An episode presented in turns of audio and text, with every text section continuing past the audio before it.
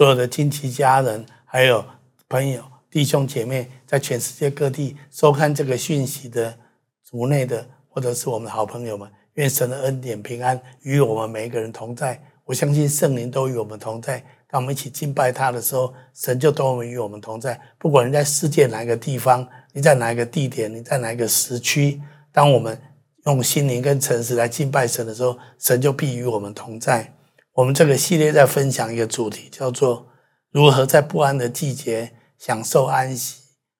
那我们今天特别要提一提，如何在平静安息中重新得力。今天我们特别要来谈“安息”这两个字。安息在圣经里面是一个非常重要的议题啊。那我们在圣经也告诉我们，我想今天有一个很重要的经文，就是。主耶和华以色列的圣者曾如此说：“你们得救在乎归回安息，你们得力在乎平静安稳。”这一处圣经节非常重要，我们再一起来读一次好吗？来，主耶和华以色列的圣者曾如此说：“你们得救在乎归回安息，你们得力在乎平静安稳。”圣经讲的非常清楚，如果我们要重新得力，那么很重要的一个方法论就是。我们要归回安息，我们要有平静安稳。好，那我第一个要跟大家分享，为什么我们很不容易有平静安稳？我们常常里面的心里面很乱，为什么我们就是很难平静安稳呢？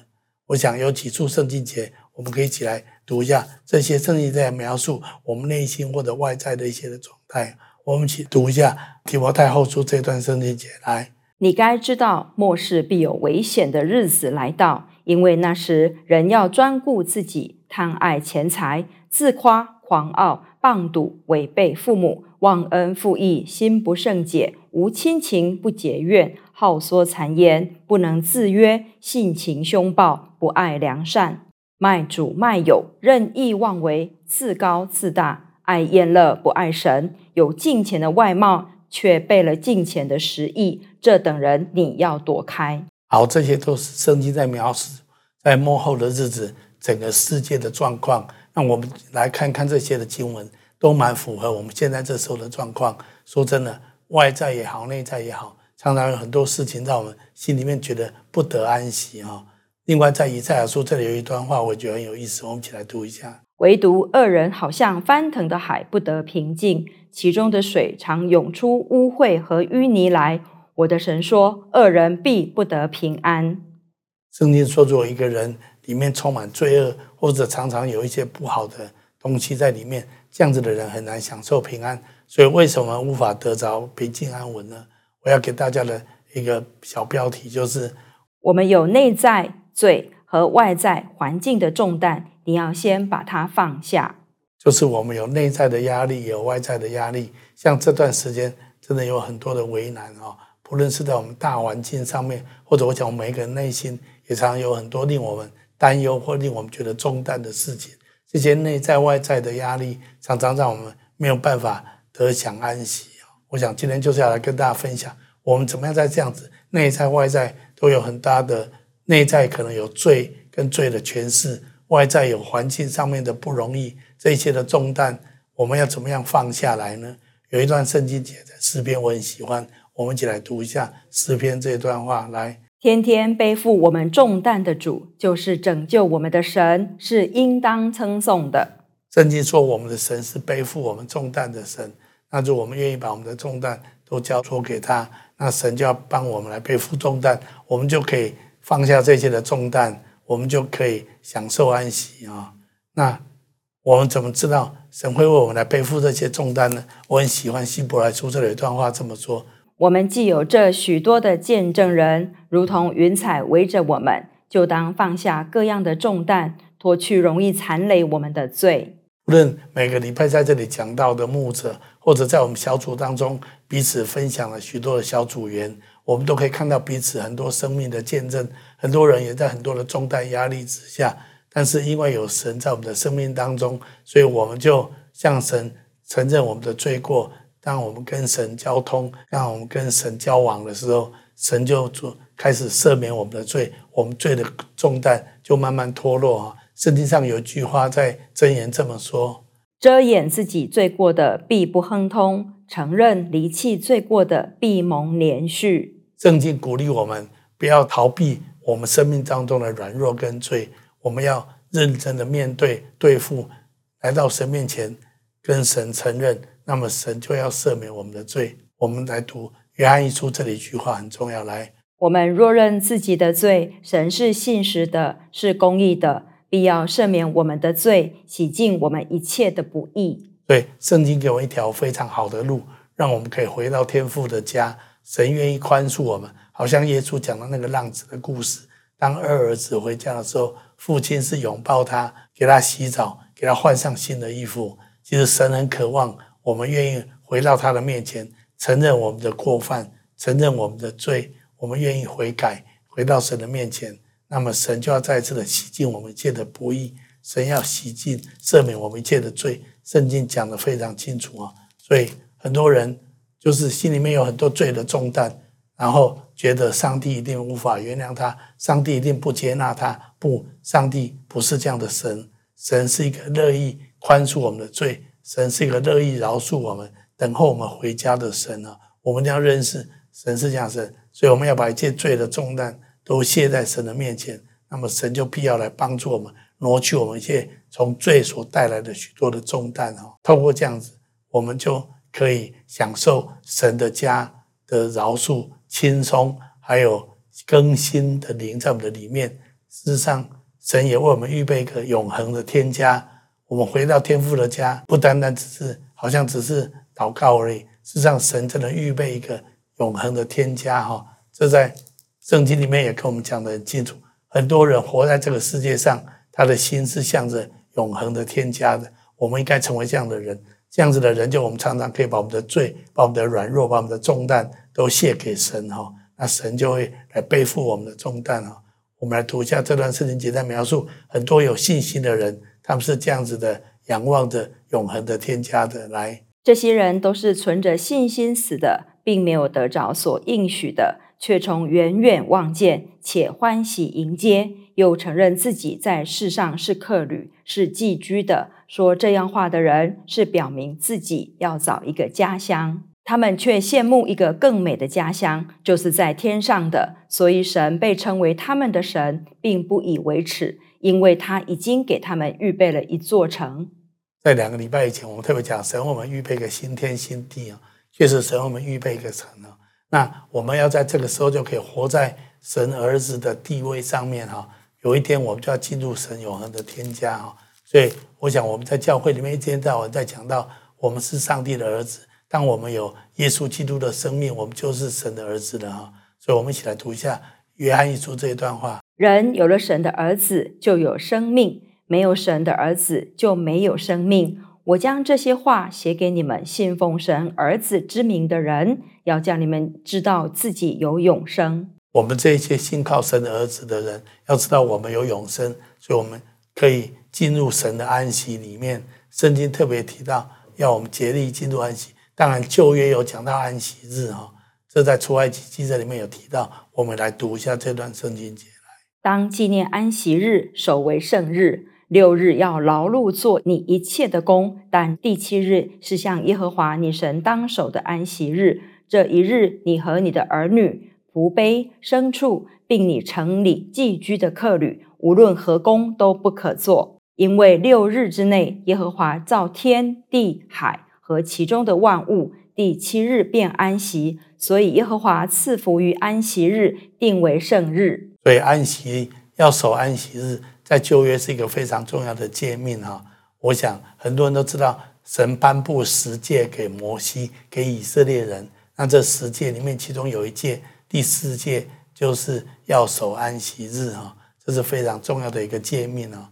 那在我生病的这段时间不久之后啊，我们教会多很长时间跟金旗教会配搭的五言先知团队。其中有一个 Greg 先知，有一天传一个 message 给我，传一个讯息给我。那我觉得他的讯息跟我今天要讲的重点是很相近的哦，所以我要要要跟大家分享一下 Greg 牧师、Greg 先知给我的那个讯息。但是他说不是给我，是给台湾的牧者啊，台湾的牧师们。我想我把他今天引用他的提醒，我想不单单是给牧师，也是给所有的神的儿女哈。我们很容易忽略安息这个命令哦。下面我要请一个同工来来读一下、念一下这个提醒的内容哦。我觉得他讲得非常的好。牧师们平安。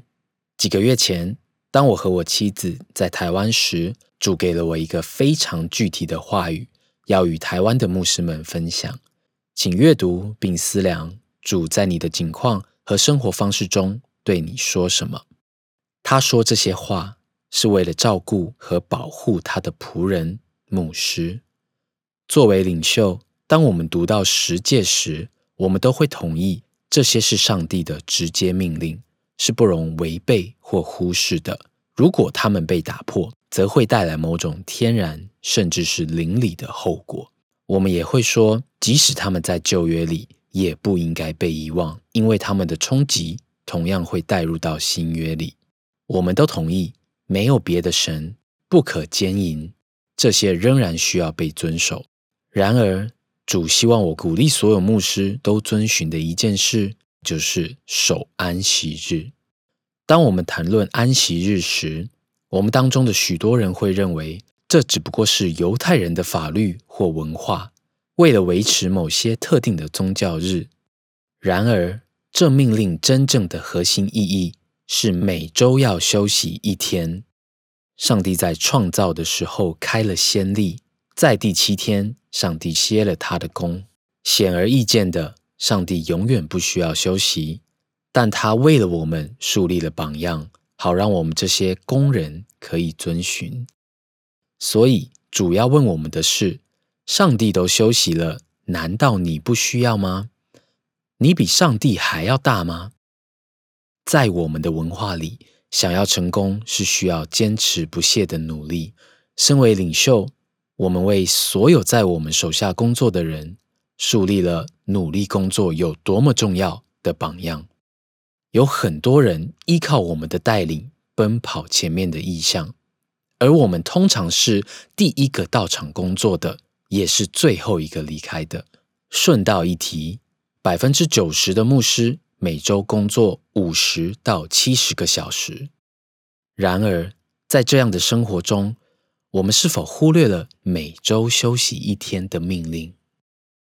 许多牧师从不休息一天，而当他们说这一天是他们的休息日时，他们还是在家打电话、发短信、回复有关工作的电子邮件。这真的是休息日吗？他们没有去办公室，而是在家中继续工作。实际的情况是，无论我们怎么努力，我们都不会成为超人，也不应该尝试成为超人。作为侍奉者，我们的弱点之一。是无法说不，我们无法对意向、对教会和我们周围的需要说不。所有的事工都很重要，但如果我们的身体因为压力和缺乏休息而开始崩溃，我们将无法在这些领域中给予帮助。我们会担心，如果我们一周有七天不在，那么教会将会遭受某种损失。这给我们带来了不应有的压力。教会是建立在基督磐石之上，而不是我们之上。他会看顾他的教会，因为教会是他的。我们的健康是非常重要的。主多次怜悯我们对其施加的虐待，但他是那位设定机制来保护我们身体的神。他说：“你需要休息。”他不会让我们生病，但我们把自己置于一个境地，让我们的身体虚弱，更容易生病。牧师们，请听主的话，休息吧。每周保持有一天的休息，这并不是一种规条，让我们回到某种犹太文化行为或是律法主义里。我们这样做是为了顺服上帝，因为在还没有律法存在之前，他就已经定下这样的标准。请聆听我这位信使带来的柔和的属灵信息，因为可能会有沉重的天然人信息，是来自我们的医生，告诉我们你需要停下来，你需要进行一次严重的手术。由于这种疾病，你不能再做这项工作了。沉重的天然人信息也可能来自你的身体，它可能会突然崩溃并停止工作，伴随而来的是恐惧和焦虑。这对你的配偶、家人和会众来说是强烈且可怕的。所以，好好爱自己和他人，好好休息吧。在我们德州的教会 Gateway Church，罗伯特·莫里斯牧师要求所有员工每周休息一天，这是没有妥协余地的。这是一项要求。如果你在 Gateway 工作，无论在教会中担任任何级别的责任，他们要求所有员工、同工和服侍者休年假。对于所有教牧同工，他们必须每五到七年休几个月的长假。他们发现花时间休息对于成为一名有效的服侍者非常重要。这有助于休息、充电和聆听上帝的声音。罗伯特牧师相信，当我们过度疲劳、过度工作和过度劳累时，就会崩溃。所以，我的朋友们。我知道精疲力竭和过度劳累的感觉是什么。我的心是为了服侍教会，尽可能的帮助更多的人。但即使如此，我也同样的违反了休息的命令。所以，我与你们分享的话语，也是我在生活中所应用的话语。我们需要完成一场漫长的比赛。我们的配偶和家人需要我们，教会需要我们。我们所拥有的恩赐需要传给下一代，让我们学习如何限制我们自己所做的事情，并遵守上帝的标准。让我们脱掉超人的衣服，意识到我们只不过是人，我们是有限的。愿上帝祝福你们所有人，请思量这些话语，因为我是带着谦卑的心将这话语传递给你们。你的同工 Greg Miller。所以。我想，Greg 在讲的重点就是说，不要认为安息守要守安息日是十诫的诫命。我们在新约，我们不用守，其实不是。十诫有很多的诫命，我们在新约仍然是要守。例如孝敬父母，不可偷窃，不可杀人，不可奸淫，这些我们都知道是非常重要的诫命。不是只有旧约的人要守这些诫命，新约神的儿女也一样要守这些诫命。我们一样是很尊重这些诫命的。所以一样要守安息日，我们不是在守安息日的字句的这个条例，而是要遵守安息日的这个精神跟法则。我想这个很重要。当我们都没有安息，都没有休息的时候，我们很难重新得力哈。这是很，所以我想 Greg 的提醒也是非常重要的提醒，让我们可以再一次的来看重神对安息的一个很重要的命令哈。所以我们需要学习放下世上的忧虑。跟神合作哈，在彼得前书这里有一句话，我觉得很好。他说什么呢？你们要将一切的忧虑卸给神，因为他顾念你们。圣经说神非常顾念我们，所以我们要学习把一切的忧虑都卸给神哈。神没有叫我们离开这个世界，可是神要叫我们不属于这个世界。我们来读一下，在约翰福音有这么一句话，好不好？来，我不求你叫他们离开世界，只求你保守他们脱离那恶者。他们不属世界，正如我不属世界一样。求你用真理使他们成圣。你的道就是真理。圣经说，神把我们放在这个世界，可是我们却不属于这个世界。我们活在这个世界上，可是我们很多的价值，我们很多的态度，我们很多的原则，跟这个世界的人应该是要不一样的。我们不属于这个世界哈，那这样子我们才能够脱离这世界一切的忧虑、一切的重担。我们才能够真正在主里面得享安息啊！这个世界最大的重担跟挂虑是什么？常常很多人就是贪恋这个世界上很多的钱财哈。在圣经上，可以提摩太前书有提醒我们一句话，我们一起读下来。然而敬虔加上知足的心，便是大利了，因为我们没有带什么到世上来，也不能带什么去，只要有衣有食，就当知足。但那些想要发财的人，就陷在迷惑，落在网罗和许多无知有害的私欲里，叫人沉在败坏和灭亡中。贪财是万恶之根，有人贪恋钱财，就被引诱离了真道，用许多愁苦把自己刺透了。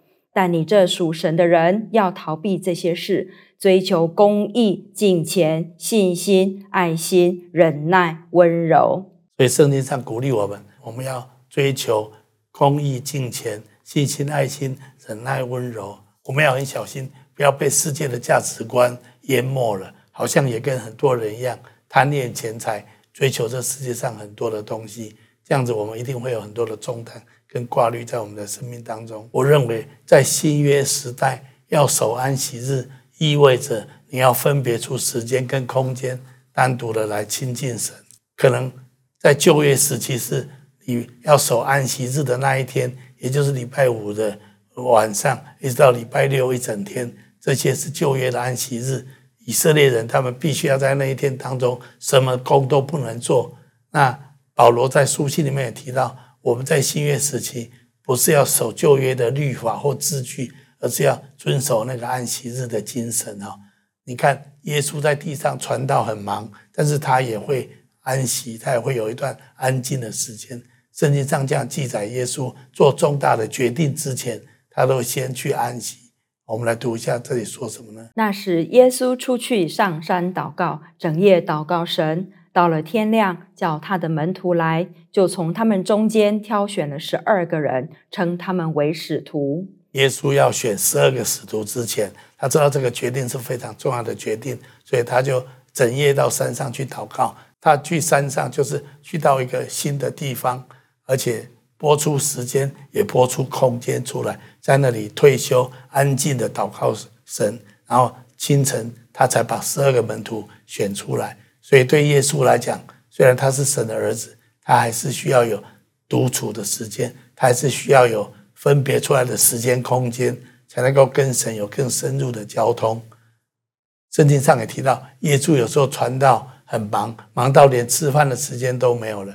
但是他跟门徒有一次说：“我们到旷野里面去退一下。”我们来读一下这一段圣经，在马可福音。他就说：“你们来，同我暗暗地到旷野地方去歇一歇。这是因为来往的人多，他们连吃饭也没有功夫，他们就坐船暗暗地往旷野地方去。”耶稣在地上服侍的时候也是非常的忙碌，很多群众一直在跟着他，但他知道他需要有安息。他需要跟神有独处的时间，所以他就暗暗的带着门徒到旷野的地方去歇一歇哈。所以他拨出时间跟空间，这样子去安静一下，这是他需要的。他也教门徒这样子要这样子做。所以圣经上不断的鼓励我们要学习安息啊。我很喜欢诗篇这一段话。上个礼拜我们好像读过，我们再来读一次好吗？你们要休息，要知道我是神，我必在外邦中被尊崇。在遍地上也被尊崇。好，在我服侍的这些年日里面，我有几次这种经验哦。我曾经，我常常一年花两次的时间，一次用三天两夜到一个退休中心去做一个安息哈，就拨出时间，拨出时间跟空间去做一个，我称它叫做个人退休会哈。那我常去的地方是一个是三育基督书院，一个是水头山庄哈。就是我分别出时间来跟神独处哈，就是去到一个特别的空间，而且有单独的时间，认为这是一个非常对我来讲非常 refresh，对我来讲很重新得力、很重新被注满的一个经验哈。我记得当建立教会不久之后，真的教会很忙，那我也觉得时间很难安静哦。后来我就有一次，我就去水头山庄，这是浸信宣道会在埔里的一个营地哈，然后我就去跟他们租了一个房间，三天两夜。我带了一些平常想读的书，但是没有时间读，我就把那些书带着，跟我到那个退休营地去。我在那里读一些属灵的书籍，而且很专注的在那几天当中来祷告，来寻求神的心意。我印象很深刻。我在水头山庄三天两夜之后，我下山回家的时候开着车，我那一次兴奋到不得了。我记得我开车从埔里下来的时候，我把我双手全部都打开来，在 在车上听着赞美的音乐，然后双手双手打开来赞美神，虽然是很危险的动作，大家不要学哈。但是为什么这样？因为我实在嗨到不得了，我实在是太兴奋。我觉得那三天两夜让我觉得里面好像整个重新充电一样，觉得兴奋的不得了。也许他会说，你为什么会那么兴奋？因为我在那三天两夜跟神独处的时候，我特别感感受到神对教会有很美好的心意。那时候教会才刚开始没有多久，建立教会真的很辛苦，有时候觉得筋疲力尽哦，觉得实在是很匮乏。但是我再一次在个人退休会的时间里面，再次亲近神，神让我看见他对教会的心意，神对教会的心意非常的荣耀，非常的美好，所以我被神的看法所激动哈。我觉得哇，如果神对教会有这么美好的看法，那我要跟神有同样的看法。那我就觉得未来的教会一定会像神所说的，成为一个荣耀的教会，成为一个传福音的教会。那时候我就相信神一定会带领我们的教会成为一个这样子荣耀的传福音的教会。我心中就非常的兴奋了。这是我去水头山庄个人退休会的一个经验了。那几年之后，我后来有一次，我不是去水头山庄，我是去三育基督书院，那也是在埔里那个地区哈，那是一个安息日会的一个退休营地啊。新起点中心，可能有一些人知道。那我去那地方，我通常都住三天两夜的一个房间，在那里就是安静祷告，读一些属灵的书籍。我有一天早上起来，打开窗户，看到外面绿草如茵，然后清晨的薄雾在草地上，突然之间我泪流满面哈，我感动得不得了。你说为什么你会这样子？因为我突然想到神这么的爱我，我好像被神的爱浇灌。我觉得我是一个那么平凡的人，那么不配的人，神竟然与我同在。然后我在那三天两夜里面，我一直在回想我的人生，有很多次神怎么样帮助我，神怎么样与我同在，神怎么样救我脱离很多的压力跟困难，还有看见神怎么样帮助我建立他的教会。在这些过程当中，神他有极大的恩典在我的身上。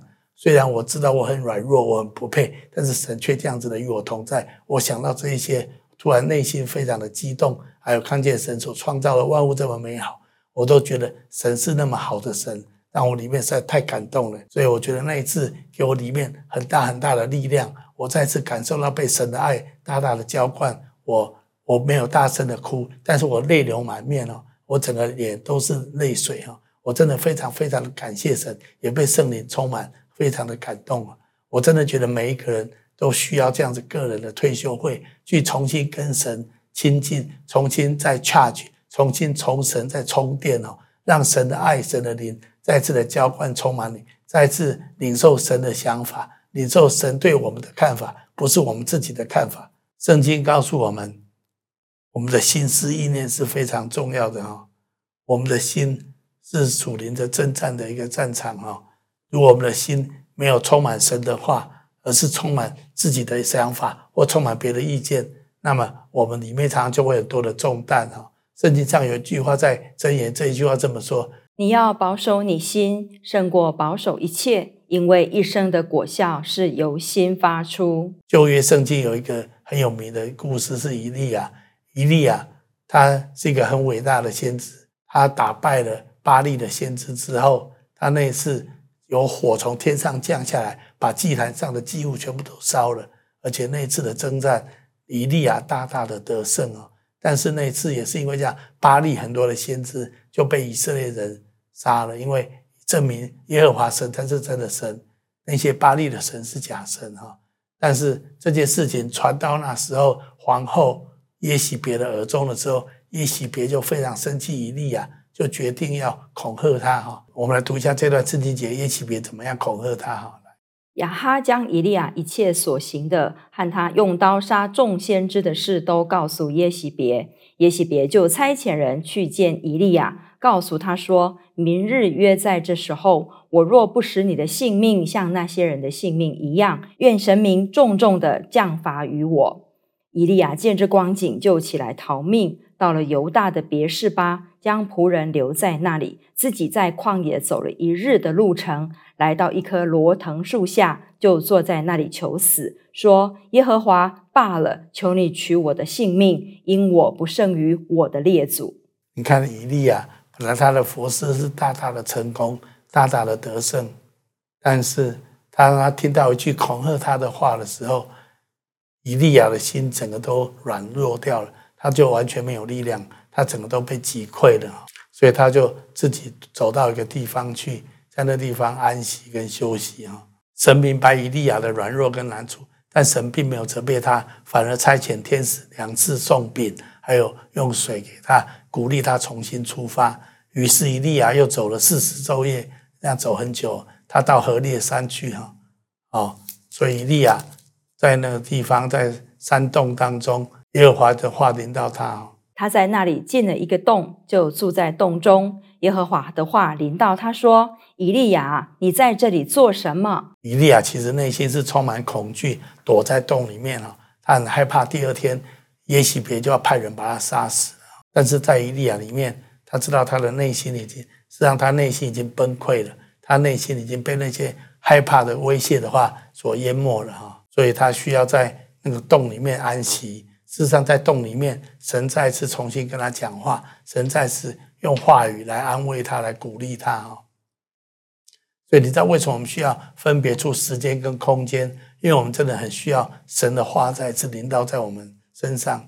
我们要回到内在的神的国，谦卑的来到神的面前。圣经说，我们要竭力的进入那个安息啊。但我们已经相信的人得以进入那安息，这样看来，必另有一安息日的安息为神的子民存留，因为那进入安息的乃是歇了自己的工，正如神歇了他的工一样。圣经提到，我们要进入这样子的安息，就是放下自己一切的重担跟挂虑，还有我们自己的意见，还有别人的意见，这个世界的声音，还有这世界很多的挂虑跟忧虑，我们要重新来到神的面前。那在这个与神亲近的时间里面，最重要的事情是什么？就是歇了自己的空，来到神的面前。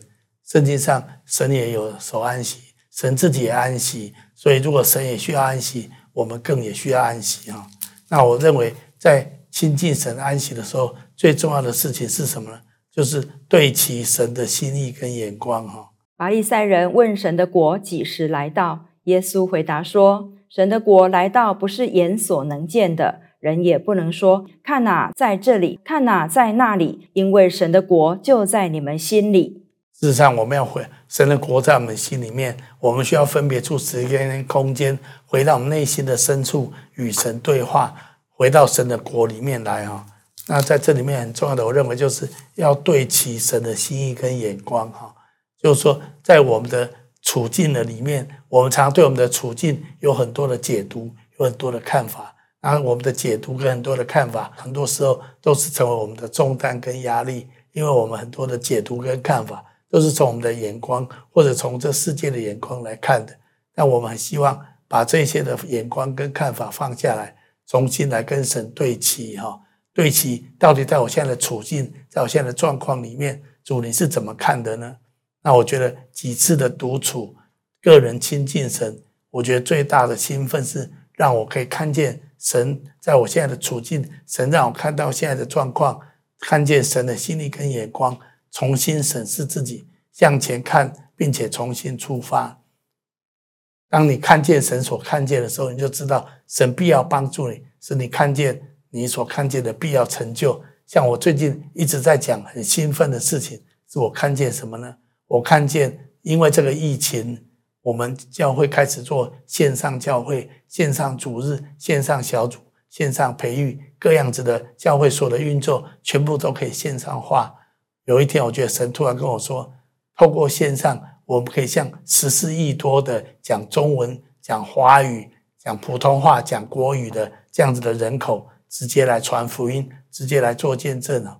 那你看，有十四亿多的人。神突然把他带到我们教会的门口，我们可以跟他们来分享神的福音，可以跟他们来分享神的话，这不是很兴奋的一件事情吗？然后我又想到什么？我又想到圣经说，当主再来的日子的时候，两个人在床上取去一个，撇下一个；两个人在田里工作，取去一个，撇下一个。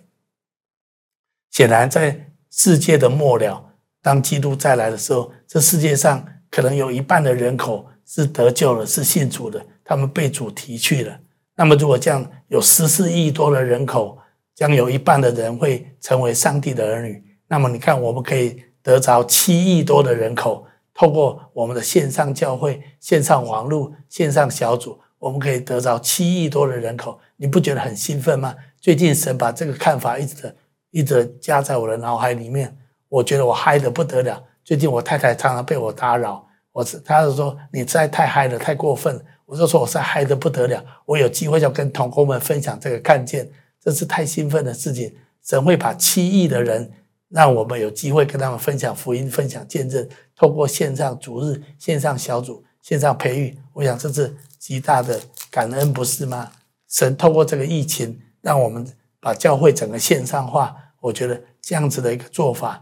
没有人可以拦阻，我们可以向十四亿人口传福音。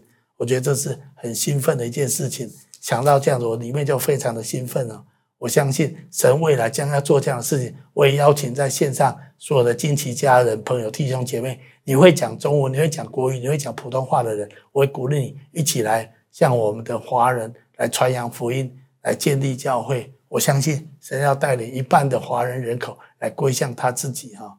如果这样子，我们的人生还有多少兴奋的事情在前面等着我们？实在太多了哈，太兴奋的事情了。所以对我来讲，我觉得我们人生都遇到很多的冲击、挫折，我们也都会很多的重担、压力。我们里面很多的想法，常常会让我们觉得很挫折。但是这就是为什么我们需要安息，我们需要分别出时间跟空间来单独与神相会，再一次的从神的眼光。来看看自己，审视自己，然后重新向前看。那我很喜欢伟硕唱的一首歌，就是献给你的歌。里面有一句台歌词是帮助我可以向前看，就是看见你要我看见。那我们来听一下这段诗歌啊。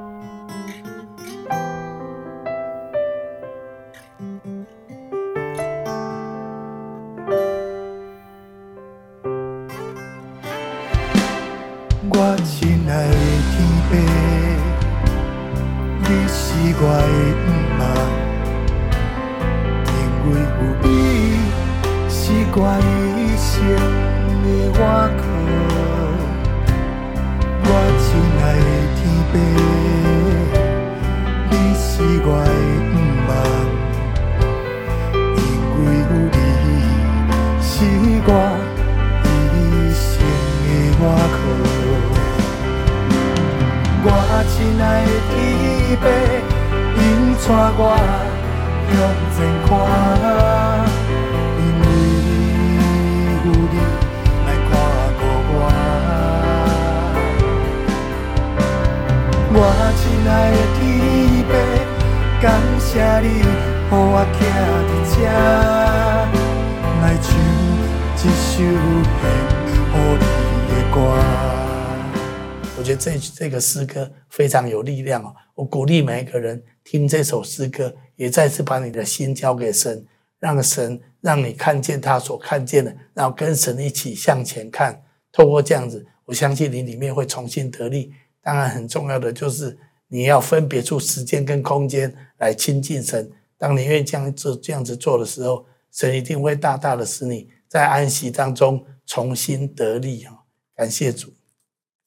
当你再次的领受神的话语的时候，就好像你吃喝神的道的时候，你就会有力量，可以再来奔跑很长远的路。好像以利亚，当他很沮丧的时候，神给他话语，神给他食物，给他水，神鼓励他，他站起来，还有走四十昼夜哈。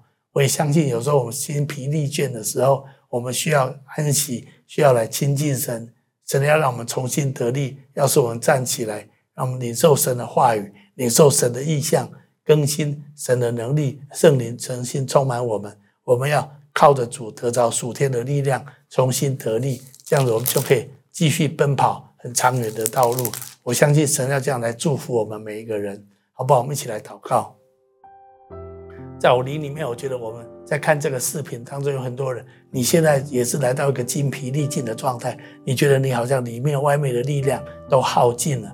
你觉得你好像走不下去了，我这时候我要再次的鼓励你，你要守安息日的精义，不是字句，而是要过安息的生活。我鼓励你分别出时间跟空间与神独处，去亲近神，然后从上帝的眼光重新来审视自己，看待自己。我宣告，你必要重新得力，你必要再次被神充电，神的灵要再次充满你，神要带领你奔跑，前面还有很多很重要的路要走。